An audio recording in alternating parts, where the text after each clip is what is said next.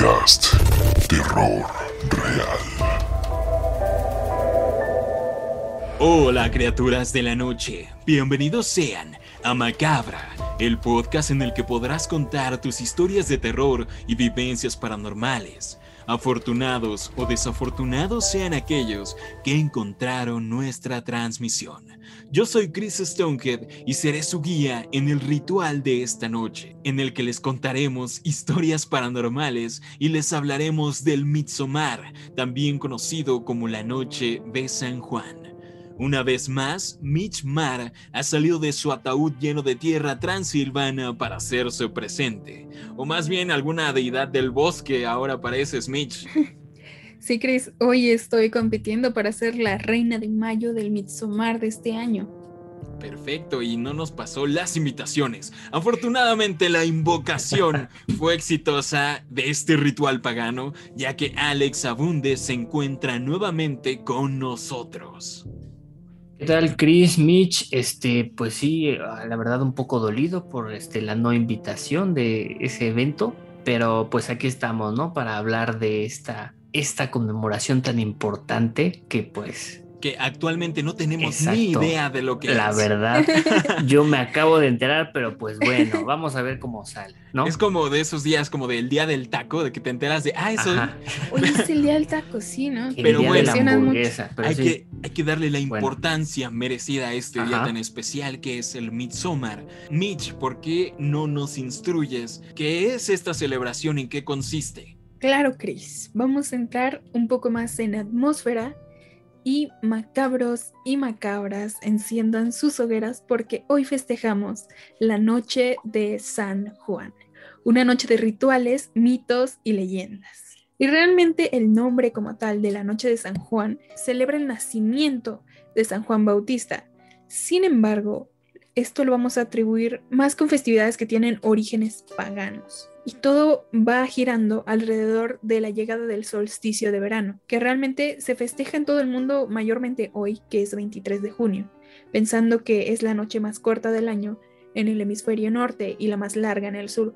Recordemos que dependiendo del hemisferio en el que nos encontremos, las estaciones cambian. Mm, Ahí tenemos falta de concordancia, ya que realmente el verdadero solsticio de verano es el día 21 de junio. Correcto, yo creo que pues ahí está como que algo que no concuerda, ¿no? Porque sí, o sea, sí, eh, con lo que estuve investigando era sobre justamente lo que hablabas del, del día más largo y todo eso, o sea, que era el, en, en sí era el 21, pero se, se festeja el 23, entonces como que no, no Sí, y- concuerda tanto. Y esto Yo- yo, realmente... yo creo que es cuestión de los antiguos celtas, que no eran tan precisos como los mayas, por ejemplo, y era como Ajá. de, ok, este día más o menos, o sea, realmente el rango no es mucha diferencia, ¿no? Entonces, No, digo, son, di- son dos días, entonces pues. Sí, no, realmente aceptable. estas son festividades que se festejaban bastante en lo que viene siendo el Mediterráneo y Europa.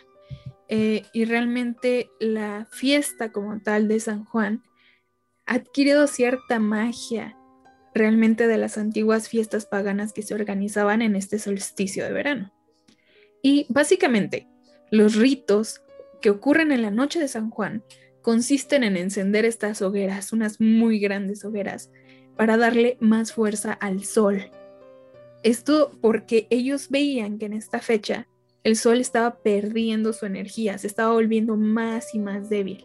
Y que a partir de esta fecha, hasta el solsticio de invierno, los días se iban haciendo más cortos y las noches más largas. Entonces ellos encendiendo a estas grandes hogueras, esperaban darle más energía al sol para que el día durara más tiempo. qué cool, Este, deberíamos de seguir sí. haciéndolo.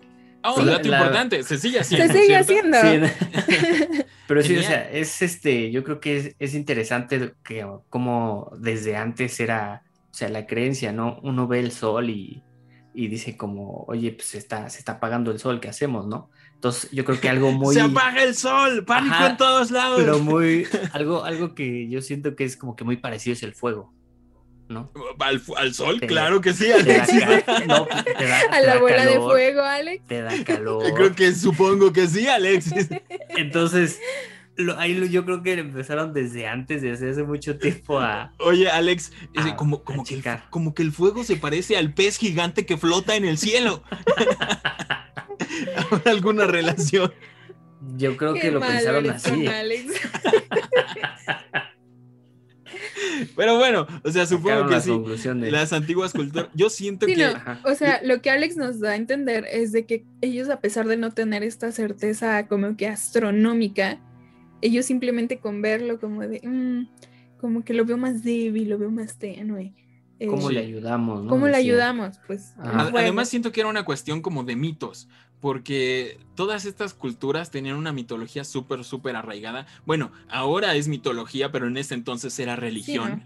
Eran sus no, no dioses. eran mitos para ellos. no eran mitos y de hecho muchos eh, mitos eh, paganos se derivan de, de, de los nórdicos y de los dioses nórdicos también yo no sabía que tenían tanta relación como son los clásicos dioses que es Thor y Odín y todo, e- todo este asunto de el panteón de los dioses nórdicos eh, está muy relacionado porque yo investigué, me equivoqué de tema, de hecho, me pidieron estudiar del Midsommar y estudié de la noche de Valpurgis, que espero que le estemos dedicando un episodio, eh, pero que no es hoy. Pero igual también El tiene, 30 de abril. es el 30 de esperemos. abril, pero tiene, tiene que ver igual con este tipo de dioses, Sí. de que ellos creían que, que Thor eh, bajaba en una montaña tal día y lo iban a ver y lo iban a venerar, y ya de ahí se mezcló con un asunto que se transformó más en brujería, pero era religión. Entonces creo que, que este es el mismo caso, que era como de vamos a darle energía al sol por este, esta cuestión religiosa, y, y ya se Sí. fue como transformando todo- con el paso todo de los- esto, ah, fue, te digo, se tomó a partir de las festividades paganas que se daban en el solsticio de verano como tal. Todas son muy, muy similares, básicamente hacen lo mismo, pero con diferentes nombres. Perdónenme si me equivoco un poco con la pronunciación, eh, no me conozco todos estos idiomas, pero bueno. Eh, se celebra en muchos puntos de Europa, como ya les había mencionado, pero está especialmente arraigada en lo que viene siendo Inglaterra, con el famoso Midsummer o como se conoce actualmente como St. John's Eve, en Irlanda, España y Portugal como fogueiras de São João, en Noruega se le conoce como Jonsok, en Dinamarca como Sankt Hans, en Suecia como el famoso Midsommar, en Finlandia como Juanus, En Latinoamérica como qué calor. como- Qué calor. ¡Qué calor! Qué calor. Empecé eh, con los chistes malos oficialmente. Sí, oficialmente. Bueno, eh, fue- principalmente en América se festeja a San Juan Bautista, como el día de San Juan Bautista. Pero bueno, que también viene de los británicos, me parece, lo de San Juan, el víspera de San Juan. Sí, no, Ujú. ellos también. O sea, esto ya se empezó a cristianizar a partir de Pero es una creencia la europea, religión, ¿no? O sea, Sí, viene del otro lado Ajá, del charco. del otro lado del charco. O sea, como dices que, que fue del otro lado del charco donde empezó, pues, o sea, vinieron a este continente y pues trajeron consigo igual sus, sus mitos, lo que ellos Sí, hacían, ¿no? Yo, por- yo creo que por eso también Sí, nosotros no, y de tenemos hecho- arraigado esas cosas. Ellos empezaron como a basar desde el día 21 que se empieza a celebrar este famoso sábado que es del Ita, que como tal sí comienza el solsticio de verano y ahí pues se hacen las recolectas de las flores y cosas así y a partir de ahí empezaron a tomar más y más. Y por ejemplo, en las fiestas que vienen siendo en el solsticio de verano, eh, es muy tradicional que se enciendan estas grandes hogueras, se haga la colecta de flores, se baile alrededor de las hogueras, se hacen cosas así muy cool. Y algo que es muy padre es justamente en esta celebración en Suecia, que es el Midsommar, que no sé si ustedes vieron la película de Midsommar, es muy similar, totalmente similar. Sí, pues yo creo que de, de ahí viene, ¿no? Hasta el nombre le tomaron, pues tenía que parecerse un poquito. Tenía que ver algo, ¿no? Con, con la De- si, no, celebración. si no, pues iban a decir, oye, ¿por qué le pusiste así? Sí, no, de hecho es una celebridad. ¿Por qué digo celebridad? No sé, Es una, cele- celebración.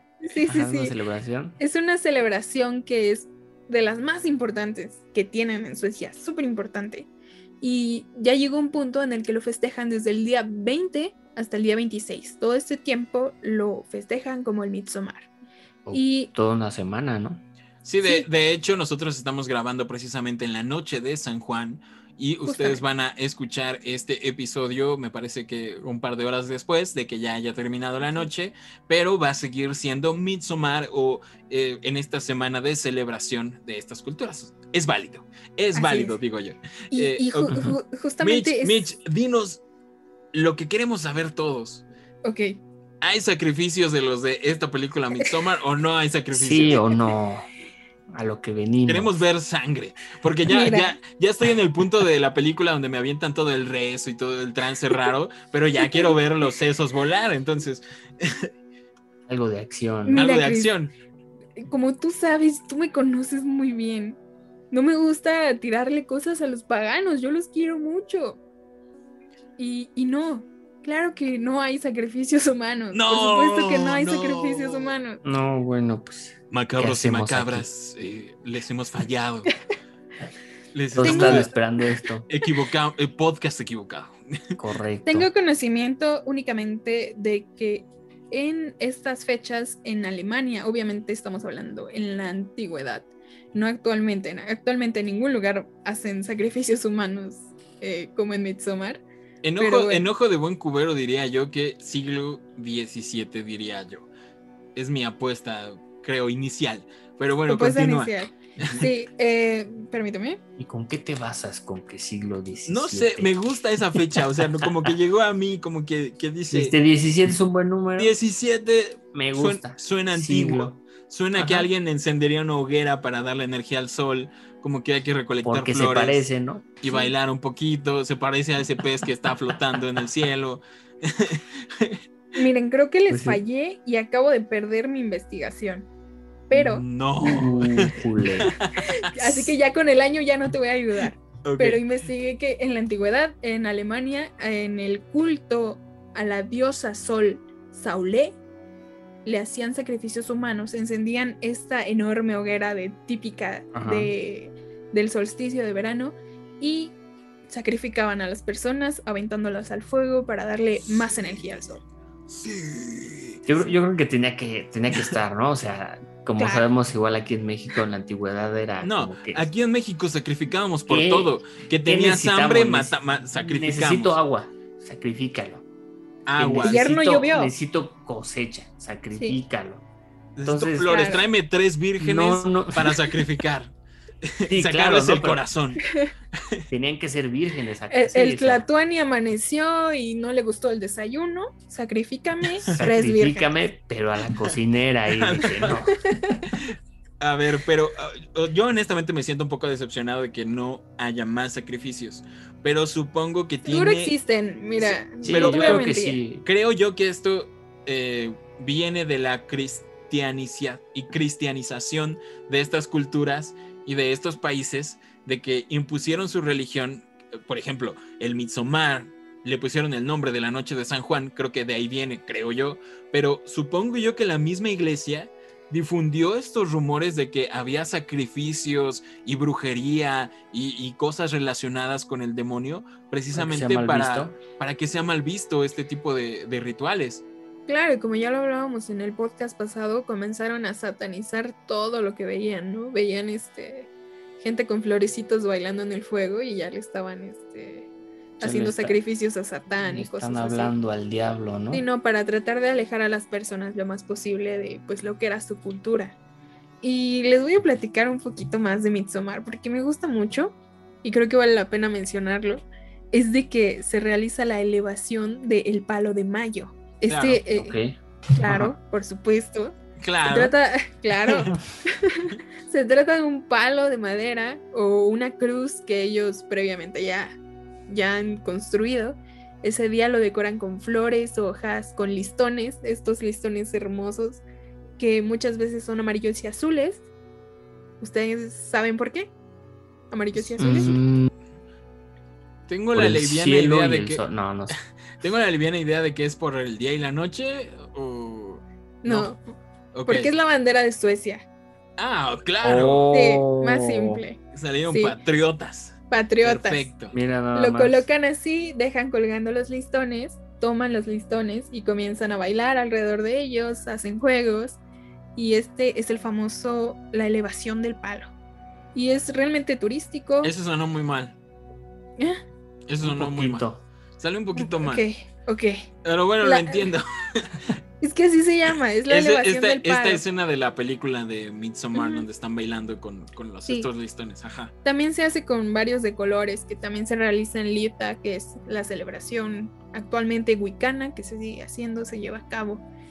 Y pues está muy cool, está muy cool, vale la pena que, que hablemos de esto y, ¿Y me en gusta qué, mucho. en qué punto se empezó a ligar esto con la brujería? ¿Con, con este asunto de la cristianidad? No, eh, lo que pasa es de que durante esta festividad se hacen rituales eh, en lo que se les dan cierto tipo de ofrendas, se pide cuando se baila alrededor de las hogueras, sobre todo con una cosa más de purificación.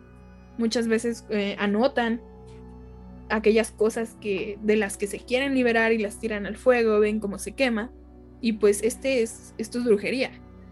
Dicho de alguna manera, es, es pedirle a deidades, a lo que quieras. Y pues Pedirle, Eso oh, se- pero, pero, pero bueno, ahí como que, o sea, dices brujería, pedirle a deidades, pero yo creo que la, No, la bueno, religión, todos. la Creo que todas las religión está religiones. haciendo eso, ¿no? O sea, Pues tú vas a la, que- a la En cierto modo es magia, en cierto modo es magia, e- eso es la magia Sí, sí, totalmente. sí, sí, total. Sí. Sí, Pero ya sería sí, desviarnos del tema, pero bueno. Sí, claro, pero Supongo que, que la iglesia lo, lo vio mal, este tipo de festividades, los vio raros. Además de pues que yo los paganos son personas. Lo- los antiguos paganos eran eh, eh, culturas super cool, los antiguos celtas, los antiguos, todas estas culturas, eh, y eran muy festivas y muy liberales y estaban desnudos y bailaban y se divertían. Entonces como que la iglesia dijo, wow, wow, wow, wow, this is too much for me. Demasiada diversión. ajá. Sí, sí, sí. Entonces pues sí, los, los veían mal. Eh, Mitch, quítanos la duda, tiene esta festividad porque se confunde mucho eh, Midsommar con la noche de Valpurgis. ¿Tiene algo que ver con espíritus, fantasmas, brujas y en general con el Halloween, que también tiene un origen pagano? Bueno, N- No. No tiene Es nada que- que ver. es que yo No. creo que, o sea, tú dijiste que, que a veces se, se confundía mucho, ¿no? Sí. Pero yo creo que ahí el que lo confundió fuiste tú solamente. No, no, no. No, lo, ¿En lo que serio? pasa es de que eh, ¿Es en serio? les pasó lo mismo que a Chris, a las Sí, personas de- Totalmente. llegaron la noche de Valpurgis. Bueno, yo espero que el próximo 30 de abril de verdad hagamos un episodio hablando sobre la noche de Valpurgis, que realmente es la verdadera noche de brujas, Sí. donde realmente se alzaban los espíritus, los fantasmas y bailaban en el fuego, ¿no? Es O sea, algo. me estás diciendo que el 30 de octubre. No. Sí, no. Eso es todo es cristiano. Todo No, es Treinta- cristiano. treinta- 31. existe- 31, sí, perdón, le estoy quitando un día. Sí, lo que pa- 31, fue, ¿no? fue una, un asunto ya de cristianicias, cristianización. Ay, no puedo decirlo. Pero bueno, eh, el. Halloween original eh, de origen pagano es esta celebración de Valpurgis y Valpurgis también es proviene de un santo porque también fue cristianizado todo el asunto que es Santa Valpurga, pero igual fue apropiación de las festividades y esa noche en específico eh, eh, alejaban a los malos espíritus y rendían culto a, sus, a los dioses antiguos en las montañas. Entonces la iglesia pensó que eran brujas los que estaban ahí rindiendo tributo. Entonces por eso se, se relacionó todo el asunto de la noche de brujas. Ya lo estaremos hablando más adelante. Pero entonces para evi- evitar confusiones, eh, Midsommar, flores en la cabeza, eh, bailar alrededor de, de un palo de Una mimbre, hoguera. Esto Una- actualmente. encender Actualmente. hogueras Sí, pero en uno- la hogueras. antigüedad sí. y, y uno que otro sacrificio humano Uno que otro sacrificio. Sí. para darle energía al sol. Pero lo que te quería entender es de que sí se equi- equivocaron porque pues llegaron estas personas, vieron la celebración de Valpurgis, dijeron, ¿qué está pasando aquí? Esto es brujería, pero se parece a nuestra celebración que hacemos nosotros en la playa al santo de San Juan Bautista. Entonces ellos, ellos están lo mismo, están haciendo lo mismo que nosotros, es su noche de San Juan. Y por eso como que nombre. hay tanta confusión entre la noche de Valpurgis, la noche de San Juan, Un caos. un caos. Pero entonces, Midsommar eh, se celebra en verano para Sí. darle energía La- al sol. Y Es como la, llegada de- del verano, ¿no? Y también pues aprovechar que ya le estás dando energía al sol para pedir cosas para ti, para honrar a la fertilidad, para purificarte. Ándale. un y- ritual, le aplastas la cabeza a un viejito y Sí. tómala para, la- No, para y la de hecho, cosecha. Perfecto. de hecho esto ya es muy, muy en onda con la juventud, porque en España sobre todo va mucho, van muchos jóvenes a la playa y encienden unas super hogueras, miles y miles de hogueras, y pues toro. bailan, Ah, no beben, festejan. Con música de Mago de Oz. Con música de Mago de Oz, obvio. Claro, Oye, suena como que tenemos que ir. Sí, Me suena hecho, que Mago Dios tiene una canción de leí esta. algunos Total- artículos, unos artículos de, de la pandemia que decía, y y de hecho estuve leyendo unos artículos hoy acerca de esta festividad, porque es hoy, como sabes, es hoy, Ajá. entonces van a encontrar noticias actuales y muchas decían como de que está la preocupación de que pues este año no se va a poder salir a realmente hacerlo de prender miles de hogueras en la playa, entonces ahí está el artículo, Por lo checarlo. de por lo de la pandemia, ¿no? Por lo de la pandemia. Digámoslo, digámoslo, pero Tal ajá, vez, tal vez hace falta uno que otro sacrificio humano más para, para que se para acabe que la se pandemia. acabe la para que se acabe esta pandemia. Bueno, que ya ha habido muchos sacrificios, pero bueno, uno en específico a los dioses antiguos celtas no estaría de más. Pero bueno, Mitch, terminamos de hablar de este rollo mitsomaresco, ¿te parece? Y Claro. comenzamos con las historias paranormales de esta noche tan especial que ya nos instruyó Mitch, que desgraciadamente no tiene nada que ver con brujas, pero bueno, es una noche especial. Así que vamos a comenzar con la primera historia. Vamos a entrar en atmósfera con música creepy para recuperar el mood. Aunque si tienen que ver con brujas, Chris, por favor. Ah, que bueno, no me que sí, que, que me, confundí, me confundiste, me confundí, me perdiste. Yo, mi Solo mente no está son girando. que matan gente, por Dios. Está, gi- está girando alrededor de- de- del palito este de, de. Primera historia.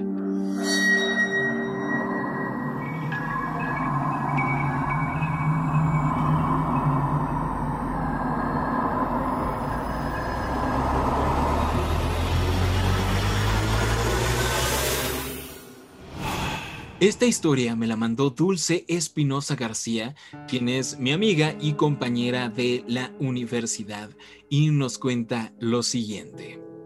Esto pasó en el año 2002. Yo trabajaba en las plataformas de Ciudad Carmen, Campeche.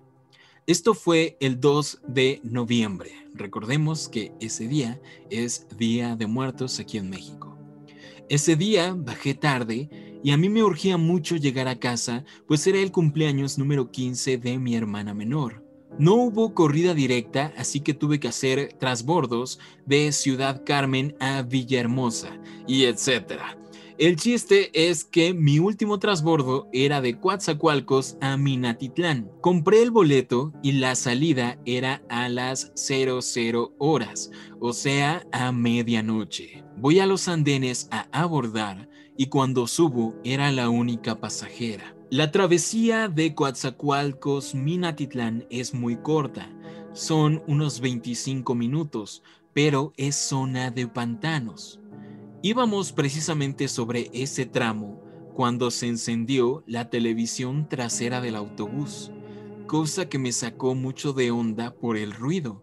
Cabe mencionar que por las mismas prisas que traía tomé el asiento número 4, el primer asiento del lado contrario del conductor. Entonces, por el cristal del autobús es como vi el reflejo de la pantalla. Cuando iba a voltear, el chofer me dice, no voltee. Hasta ahí me empecé a sentir incómoda, porque creí que posiblemente había otra persona y que podían dañarme. El chofer me contó que lo que hizo el ruido era el fantasma de una chica que había sido asesinada en ese autobús. Dijo que habían asaltado el autobús y que a la chica la violaron, pero que finalmente la mataron. Yo le dije que realmente no creía en esas cosas. Me respondió que no creas no significa que no exista. Finalmente entramos en la ciudad, me sentí más cómoda y ya no hablé más con el chofer. Entramos a la terminal y terminando de estacionarse bajé corriendo al sanitario para cambiarme y llegar directo a la fiesta. Estuve tres minutos máximo en el sanitario cuando me percaté de que había olvidado una bolsa que siempre traía conmigo, regalo de mi abuela con un amuleto, pero ahí había puesto mis aretes, por eso me di cuenta de que la había dejado. Salí rápido a buscar el autobús y ya no estaba. Le pregunté al guardia si sabía a dónde se dirigía y me dijo, señorita, aquí no ha llegado ningún autobús. desde hace 20 minutos. Esto me molestó poco y creí que ni siquiera se había percatado de la llegada del autobús. Así que me fui a la ventanilla y le pregunté al vendedor si sabía a dónde se dirigía el autobús. Mi idea era alcanzarlo en un taxi antes de que saliera de la ciudad. Me dijo que no había salido ningún autobús. Cuando le dije que yo había llegado en él, me vio como si estuviera loca. Tomó el boleto y lo revisó y me dijo, usted no pudo llegar en ningún autobús hace cinco minutos, porque en primera no ha llegado un autobús desde hace 25 minutos. En segunda, el boleto que usted me dio es de una corrida que tenemos con retraso. Las personas están abordando el autobús correspondiente en este momento. Esa corrida aún no sale de Coatzacoalcos. En ese momento con las prisas ya ni caso le hice. Mejor me retiré a la fiesta, pero me quedó la espinita yo tenía un conocido que trabajaba precisamente en el ADO y a los dos días le llamé para preguntar si existía la posibilidad de rescatar mi bolsita y me dijo que si la encontraba el personal de ADO, tienen un formato que se llena y que es posible recuperar tus cosas, siempre y cuando no las haya tomado alguien ajeno a la empresa. Todo iba bien, me estaba tomando los datos hasta que le di el número del autobús. Ahora ya no recuerdo el número, pero me preguntó, ¿estás segura? Le dije que sí, me grabé el número y le comencé a contar toda la historia. Y me dijo que no sabía qué decir. En resumen, mencionó que el número del autobús que yo le mencionaba no lo tenían en circulación, ya que ese autobús había sufrido un accidente con víctimas fatales cuatro años atrás. Que el accidente había sido precisamente en ese tramo de los pantanos. O sea que no sé si viajé en un autobús fantasma o qué es lo que pasó ese día. Claro que sí, Dulce, viajaste en un autobús fantasma, sin duda. Todo parece indicar que sí. O sea, creo que, creo que tenemos todos los elementos que yo esperaría en una historia de terror. Día de muertos, bueno, no, la noche de, Día de los Muertos y aparte era la medianoche. Es que, es que no sé, o sea, desde el inicio que empezó, que comentaron que el, que el autobús este, había, bueno, que habían asaltado, que habían matado a una chica, yo, yo desde ahí pensé como, ¿qué onda, no? O sea... Es que démosle contexto a la gente que nos escucha, por ejemplo, de otros países. Eh, en el Día de, los Difuntos, en el Día de Muertos, eh, se supone que es el único día en el que nuestros muertos pueden regresar a la tierra y vienen a visitar las casas donde ponen sus fotografías en una ofrenda, donde se les deja comida, juguetes, cosas que ellos amaban en vida. Entonces, simplemente ahí tenemos algo. Regresan los muertos a esta tierra. Sí, eh, se podría decir que en esos días que, que dura el Día de Muertos, la barrera entre la vida y la muerte es más delgada. Es el día en el que más cercanos estamos con el otro mundo. Entonces, eh, esto es algo muy cool que, que haya pasado precisamente ese día. Y me gusta mucho el registro que hizo Dulce la verdad es que sí me sorprendiste, Dulce. A mí si me pasa algo así, yo no me acuerdo de nada. Pero totalmente concuerda tu investigación, o sea, lo recuerdas porque era el cumpleaños de tu hermana, estabas trabajando, salías a tal hora, o sea, te sabes todos los horarios y, esta investigación que hiciste está súper increíble, súper bien investigada y yo sé que eres una persona de confianza y que lo estás contando porque de verdad te pasó y, y esta historia es realmente increíble. Algo que también quiero señalar es que vivimos mucha violencia aquí en México y tenemos muchos feminicidios y muchas violaciones y que de hecho los autobuses y ciertos tramos de rutas específicas de provincia sufren muchos asaltos y que, se sube gente armada y, y, mata y roba y viola y pues precisamente eh, entra en ese contexto que estamos viviendo esta historia y es muy interesante por eso. Y como que de cierta manera el conductor la estaba protegiendo, ¿no? Sí, bueno, así, así lo mismo de que, de que le dijo que no volteara, ¿no? Y como ella era la única que estaba en el autobús. Es que igual desde, desde ahí, como dices, ¿no? Que era, que era la única que estaba en el autobús. Sí. Como que, wow, desde ahí empieza el, el miedo. Sí, toda la atmósfera está increíble, ¿no? Eran las 12 de la noche y, atraviesas un pantano en un autobús y vas sola con el, con el chofer y se empiezan... No, está increíble la historia. Te mandamos un gran saludo dulce, muchas gracias por la confianza y estuvo increíble esta historia del autobús fantasma. Vámonos con la siguiente historia, Alex.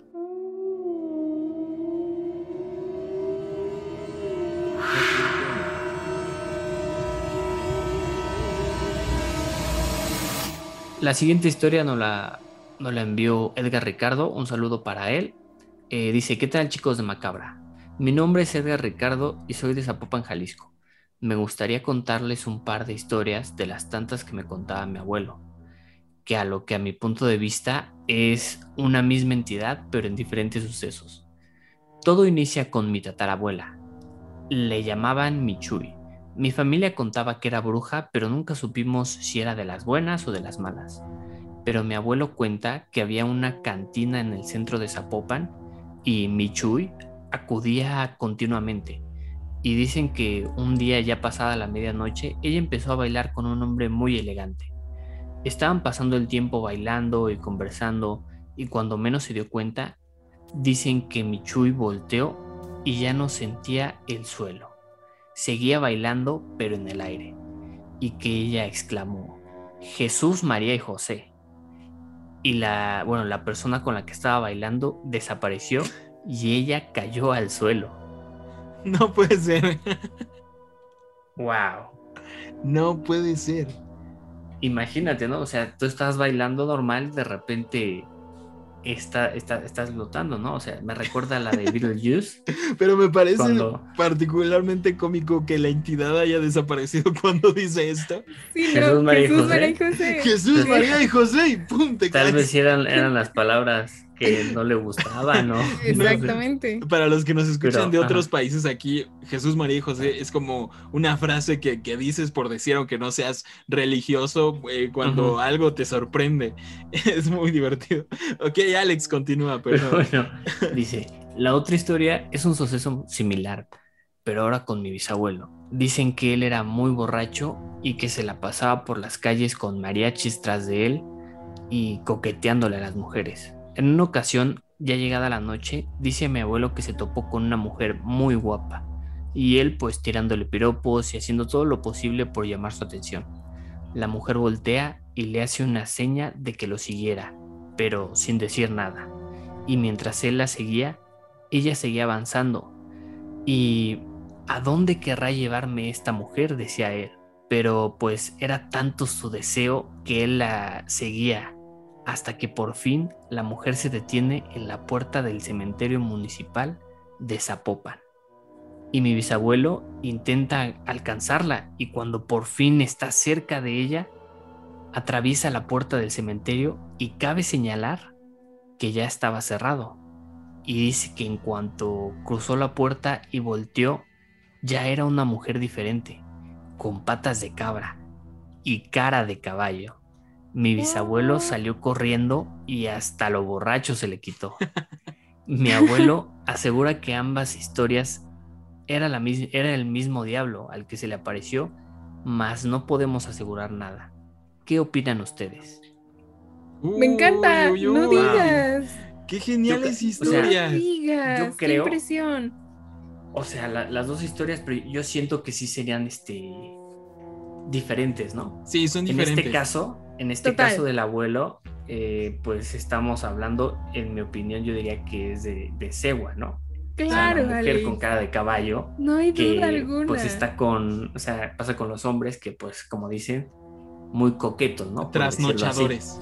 Ajá, trasnochadores. Macabros y macabras, les recuerdo que en nuestro episodio número no recuerdo Fue el segundo, me parece. El segundo, de leyendas, nuestro episodio 2 sobre leyendas nos contaron una historia justamente de una mujer que tenía cara de caballo. Igual era un hombre que trasnochaba un poquito. Sí, en, el caso de la anterior historia era un hombre que nos comentaban que era especialmente infiel.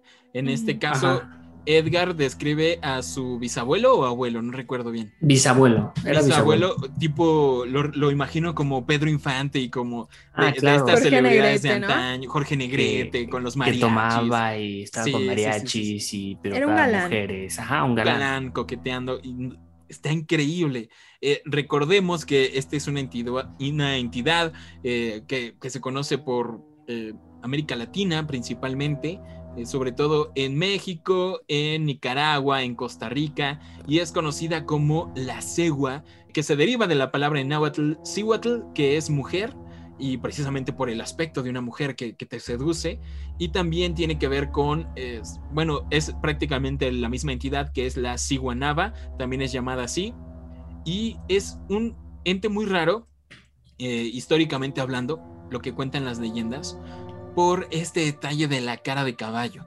Es muy raro porque recordemos que en el antiguo mundo eh, no había caballos. Los caballos fueron animales introducidos por los españoles. Por los españoles. Ah, Entonces, este mito se maneja como que viene de, es prehispánico, de las culturas prehispánicas. Los mayas, todos tienen los náhuatl, tienen este, diferentes, diferentes versiones de esta entidad, pero se cree que fue una leyenda difundida ya por los españoles cuando llegaron para controlar un poquito a la población ¿Quieren les puedo hablar un poco más sobre esta mitología? Que totalmente es mesoamericana, México y más para abajo. Eh, originalmente el término Cihuacóatl designaba una diosa náhuatl. Estamos hablando de una diosa la cual representaba a la madre tierra, la cual era conocida por muchos nombres. Y su culto se originó en la Huasteca, en la costa del Golfo de México.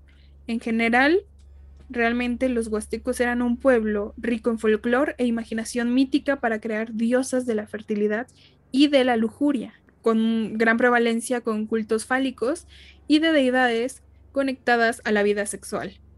igual, eh, representaban que esta diosa siempre daba gemelos y pues me imagino que llegaron los españoles y vieron a esta diosa náhuatl que era representada así y la, la difundieron para espantar a aquellos libertinos. Sí, sí, sí, precisamente para controlar un poquito la población, de que precisamente se le aparece a, los hombres que están bebiendo en la noche, haciendo, pues no sé, siguen de fiesta en altas horas de la noche, se les va a aparecer la cegua.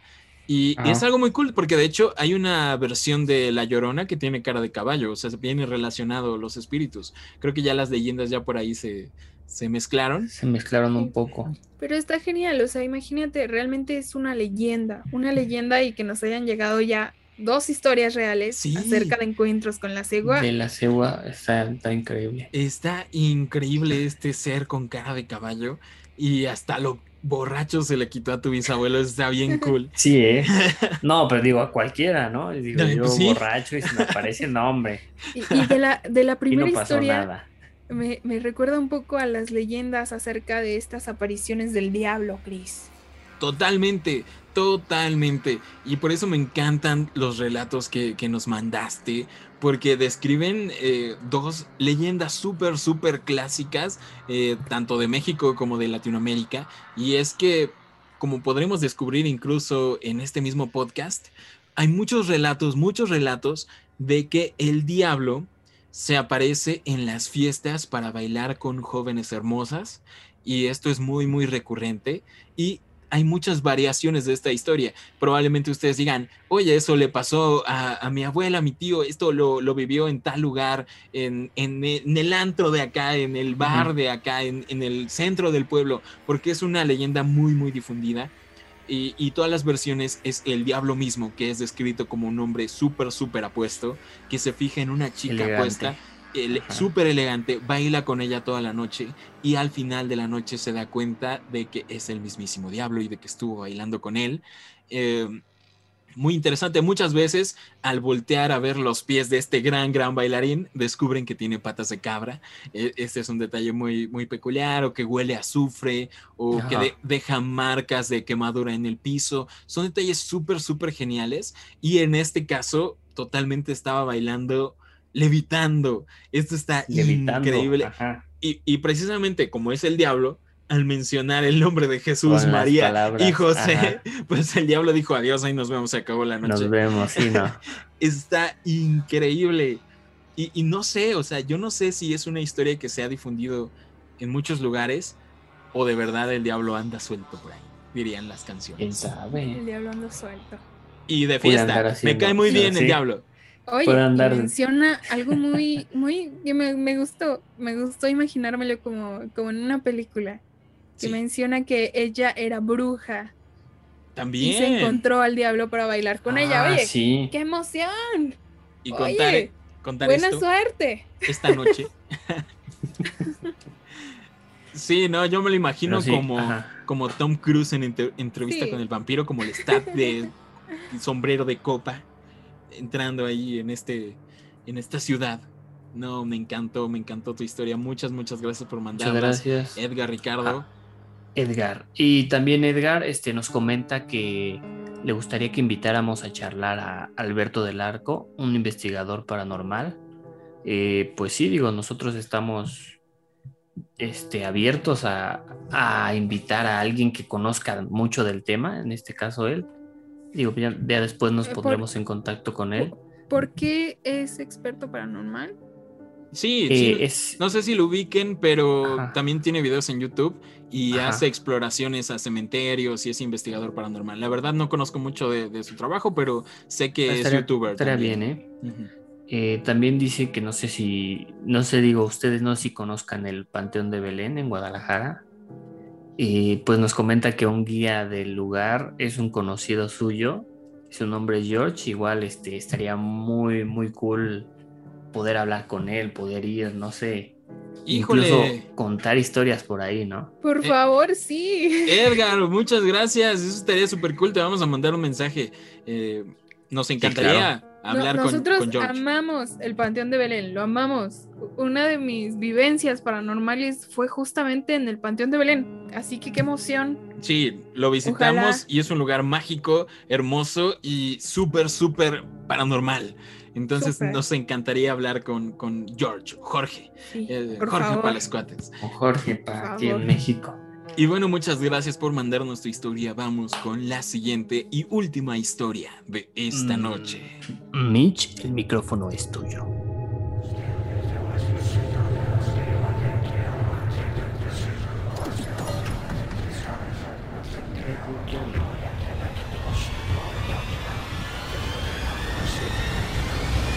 Gracias, Alex.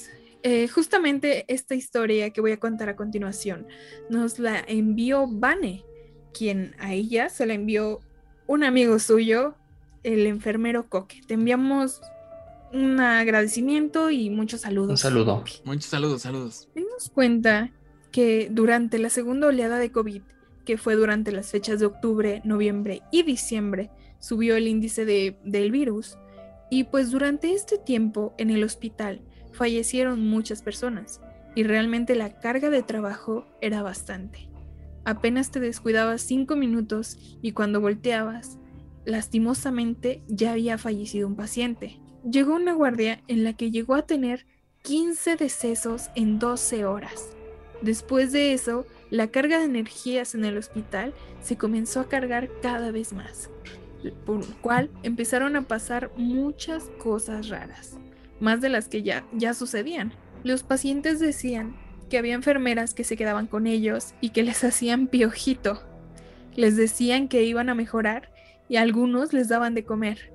Otros les pasaban medicamentos, pero siempre describen que eran enfermeras y enfermeros sin equipo de protección personal. En una ocasión, ellos estaban en un cubículo donde solo había pacientes ventilados, por lo cual no hablan ni nada. Con este aparato pues realmente no pueden. Y estornudaron y alguien contestó salud. Lo curioso es de que solamente habíamos dos personas ahí y ninguno de nosotros fue quien dijo salud, ni mucho menos estornudamos. Aparte de que en ese entonces nos hacían travesuras en el servicio y comenzaban a tirarnos las cosas. Híjole, está muy cool. Es lo Y- reciente eso, ¿no? Sí, les doy contexto. Vane es mi actual pareja. A ver si un día se anima a participar en el podcast. Con tantas cosas que le han pasado. Ella, ella nos ha contado que le pasan muchas cosas estando en servicio, como a ella le toca estar sobre todo haciendo guardias en la noche eh, en un hospital COVID y pues sí cuenta que se escuchan muchas cosas y de que ve sombras y, y que se escuchan ruidos. De hecho, a- apenas nos comentó Mitch, no sé si recuerdas, que nos dijo que escuchó a una persona llorar, llorando muy, muy fuerte, muy intensamente, y que solo estaba ella con una compañera y fueron a revisar, se armaron de valor y no, no, no encontraron a nadie. Y, y este tipo de cosas le pasan todos, todos los días. Y aquí la historia que nos manda precisamente uno de sus compañeros, pues vemos que, que tiene que ver. A mí me llama particularmente la atención esto del el equipo de protección, porque estando en un hospital COVID, entran con un traje especial. eh, Sí, de hecho, o sea, es Sellado todo traje, sellado, Ajá, goles, careta, cubrebocas, o sea, Cubrebocas. todo, de todo. Mínimo el equipo cubrebocas, ¿no? Sí, o sea, todos entran ahí como astronautas y, que la gente les preguntes y te digan que me atendió tal enfermero, tal enfermera, pero que venía así sin nada, ni con cubrebocas, es sí bastante... Es este. Pero realmente, aterrador. pues diríamos que son entidades que los ayudan, entidades enfermeras Ajá, que ah, siguen son, tratando son de ayudar a buenas, los ¿no? pacientes. Porque Sí. decían No, hombre, que los O sea, hasta les hacen piojito. Sí, Mira nomás. qué buena onda. Y no, de hecho, eh, Vane, que habló con Coque, este, le preguntó que qué sentía de, de estar ahí. Y él dice que se siente agradecido porque pues realmente les ayudan en el trabajo. Entonces está muy padre. Bueno, y ya terminando con nuestras historias, ¿qué les parece si pasamos a nuestra nueva sección sobre las recomendaciones de la semana? Que ¿Cómo se Así llama es. la sección, Alexis? Esta sección se llama las re, re- recomendaciones. Llegadas a ustedes gracias a nosotros. Macabra Podcast. ¿Y qué vamos a ver en esta sección, Gris? Cuéntanos. Sección vamos a estar eh, recomendando películas de terror, misterio o asuntos paranormales relacionados a los temas de los que hablamos. También de vez en cuando podemos recomendarle, a- recomendarles algún libro, alguna obra de teatro, pues no sé, algún producto artístico para que usted no se quede con solo este bonito podcast, sino que pues disfrute de estos temas más allá de esta plataforma. Y pues, Mitch, empezamos contigo. ¿Qué tienes que recomendarle a nuestros audio escuchas? Hablando un poco de estos temas que hoy estamos en la noche de San Juan, en Midsommar, me vino a la cabeza esta película que me encanta, que es The Ritual. En español me parece que es El Ritual. Sí le pusieron ese título. Es correcto, Ujú. es correcto. Sí. La correcto. tradujeron adecuadamente. Literal. Adecuadamente. ok. Eh, no, no bueno, le pusieron la aterradora noche del ritual, el regreso eh, o algo y- así. Bueno, eh, les voy a dar un pequeño resumen. Trataré de no spoileárselas. Eh, pues se trata básicamente de un grupo de amigos que fallece uno de, los amigos y en honor a él van a realizar un viaje que ellos tenían planeado hacer a las montañas. Y, y pues en algún punto del viaje comienzan a pasar cosas un tanto extrañas en el bosque y al final se van a encontrar con una deidad pagana asombrosa que ya, ya verán. Se las recomiendo mucho. The Ritual. Ah, The Ritual. Ok. De hecho, algo ah, que- un punto importante, Mitch, no sé si es lo que vas a decir, que, Creo que es, sí. es una película de Netflix. así es. Pero no está Este- disponible por alguna razón en Latinoamérica, ¿cierto? Solamente... Es una película original de Netflix, de hecho es como de lo mejor que tiene en su catálogo, pero desgraciadamente por cuestiones legales no la pudo traer Netflix, no sé qué, qué problemas tengan aquí en Latinoamérica, pero no está disponible. Entonces está disponible en Netflix Estados Unidos, Netflix Canadá, eh, si tienen de esas de esos softwares para cambiar de ubicación los pueden usar para acceder a esta película y la encuentran Pues sí. en español o si bien pueden usar métodos eh, más, más eh, cuestionables para acceder a estas películas. Dejémoslo así. Yo ya vi la película y tiene un monstruo, tiene un monstruo que no se imaginan, tan bien hecho, tan hermoso, tan bien... No, tienen que ver esta Simplemente película. los invito a que vayan, busquen el póster de la película y yo sé que se van a quedar fascinados simplemente con ver el póster. Muy, muy bien. Ok, ok. Voy a continuar yo, si me permites, Alex. Continúa. Eh, con un clásico, porque creo que necesito traer a la mesa un clásico de culto eh, para los fanáticos del terror, eh, quienes no la han visto y quienes ya la vieron, tienen que ver The Wicker Man.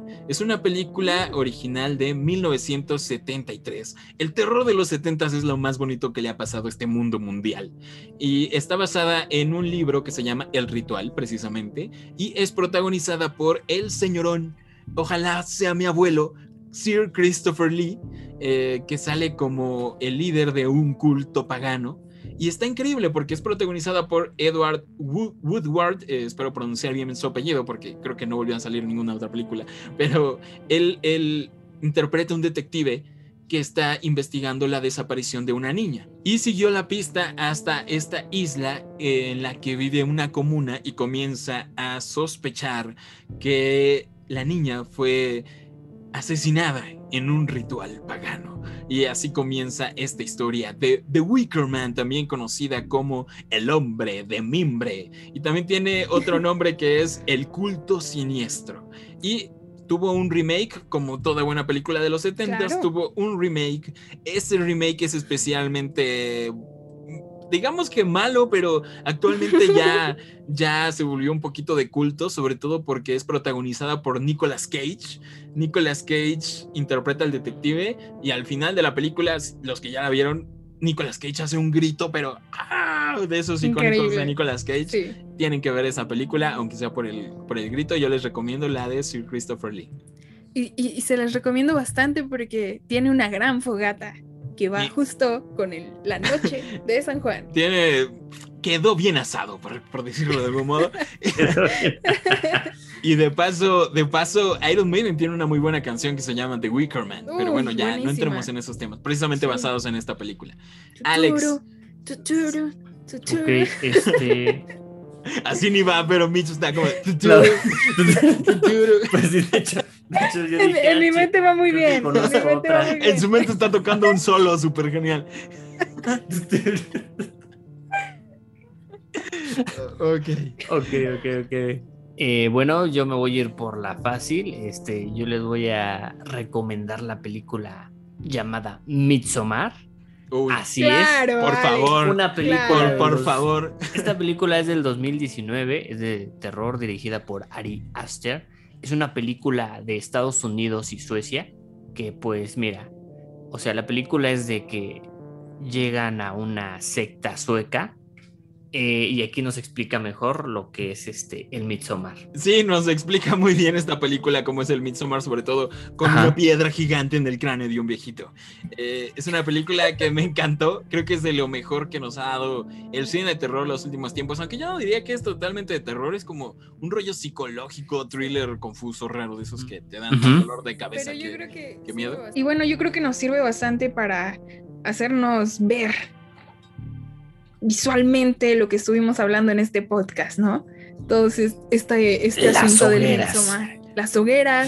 tenemos hogueras, tenemos el palo de mayo. el levantamiento de payo Tenemos la reina de mayo también, ¿cómo le llaman? Ajá, reina de mayo. La reina de mayo. Y tenemos la única cara de Florence Pugh que tiene la actriz.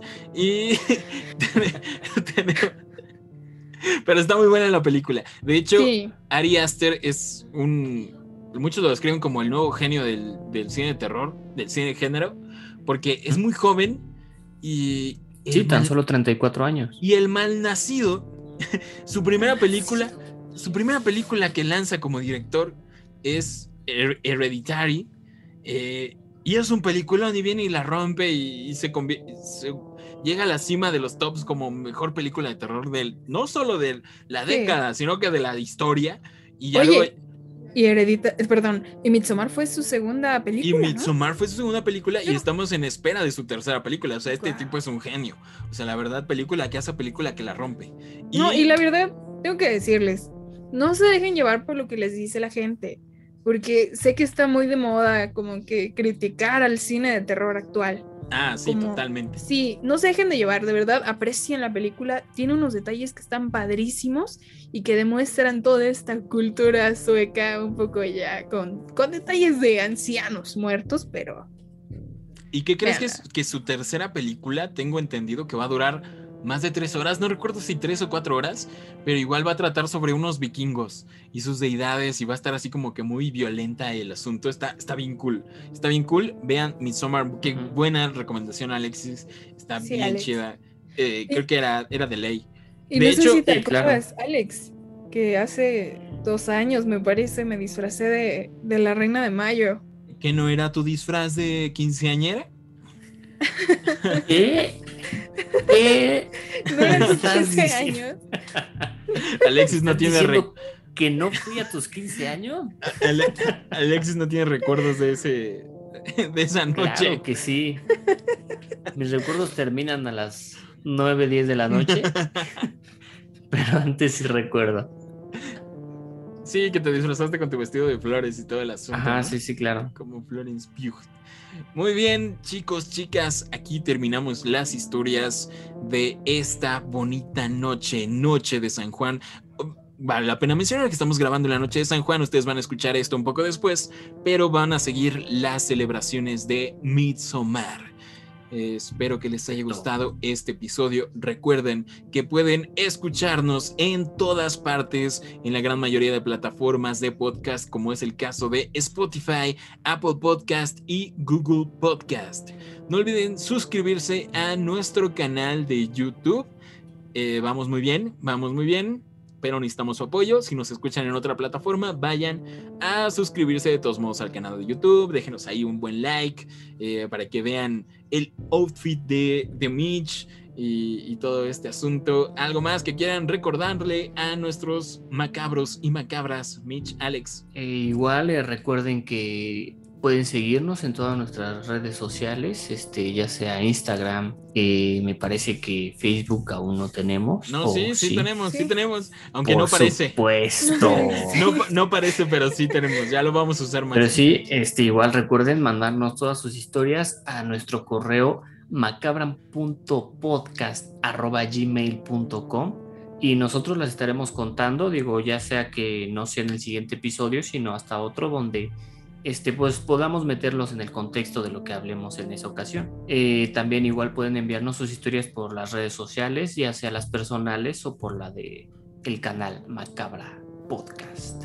Por cierto, tus redes sociales, Alex Abundis. Eh, a mí me pueden encontrar en Twitter como Alex Abundes, si mal no recuerdo, y en Instagram como Abundes Alex, o sea, al revés. Se invierte, fácil. Esa- ajá, fácil y sencillo. Mitch, ¿algo más que quieras comunicarle a los macabros y macabras? Em, sí, como ya lo vieron, ya comenzamos el camino a Halloween y esperamos subirles un poco más de contenido, un poco distinto al podcast en nuestro canal de Macabra y esperamos que les guste muchísimo. Sí, vamos a estar hablando sobre un poquito de cine de terror, sobre todo bastante de cine de terror y vamos, como pudieron haber escuchado en el episodio anterior, ya vamos, además de contar sus historias paranormales, vamos a tener de vez en cuando episodios en los que hablamos de leyendas y de criaturas fantásticas y todo este tipo de cuestiones eh, que, que- que nos interesan a todos los macabros y macabras. ¿Y por qué no les damos un spoiler ya, Chris? Ya Sobre los díselo. invitados. Les digo, Estoy yo de todo. invitado. Creo que vamos a contar con la presencia de Alex Abundes. Uf, uf, uf. Si la invocación es exitosa, Sí, la invocación es exitosa. Esperemos que sí. Aunque a veces falla un poquito. Esperemos que sí, digo. Tal vez pasa como Cenicienta que a las 12 a unos minutos de desaparecer, Alex, ¿no? Se nos acaba la reunión. Mitch, vas a Pero decirlo, bueno, dilo. Te, te autorizo. Me dilo. autorizan. Me Compártelo. autorizan decirlo, Alex, Chris. Correcto. Muy bien, spoiler. En los próximos episodios vamos a tener dos invitados súper geniales, que son Carmelo de Cthulhu TV y el gran Roberto Coria, experto en vampiros. Sí, Qué emoción. sí, no, no, no, qué emoción. Y no crean que es experto en vampiros, tipo el meme de experto duendólogo. No, Sí, no, realmente es una persona que ha estudiado todos y cada uno de los aspectos sobre el vampirismo en cuestión fantasía, literatura fantástica, cine fantástico, mitos, leyendas.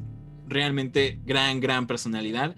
Y ya, ya nos confirmó. Espero que salga todo bien en ese episodio. Y Carmelo, que es un gran amigo, eh, compañero, youtuber, eh, que habla sobre cine de terror, vayan a seguirlo en su canal y ya también ya nos confirmó. Seguro ya lo siguen, Carmelo es grande. Sí, seguramente sí. Me encuentran en Instagram como mitch.el.mar y en mi cuenta de fotografía como natura-el. Y si les gustan las cosas de biología, síganme en mi nueva página de Facebook que se llama Notitas Biomar. Eh, qué cool, qué cool, nueva página. ¿Sí? Ok, chicos, a mí me encuentran como Chris Stonehead en todos lados. Sigan las redes oficiales de Macabra, suscríbanse al canal de YouTube, échenos la mano ahí en YouTube. Eh, ahí es donde vemos realmente que estamos avanzando y que estamos llegando a ustedes. Muchas gracias por acompañarnos en esta especial noche de San Juan en Midsommar. Recuerden dejar encendidas las hogueras toda la noche para darle nuevamente energías al sol. Alimentar al sol. Y si ya realizan otro tipo de sacrificios, no nos digan. Y un sacrificio. No nos digan, pero ya saben lo que tienen que. otro. Para que prenda más. Guiño, guiño, guiño, guiño. Para Lo- tener noches menos oscuras, claro que sí. Lo que sí es que recolecten flores, bailen un poco alrededor de algún palo que encuentren por ahí. Y sobre eso no sonó bien. Eso sí se escucha un poco mal. Bueno, bailen mucho. Bailen mucho. Bailen mucho con las flores. Bailen mucho con flores, en una hoguera. Flores, brujería, Hasta ahí. ya saben. Esto es Macabra. Nos vemos y nos escuchamos la próxima. Miren, estaba tratando de hacer este tuturu. Tuturu, tuturu.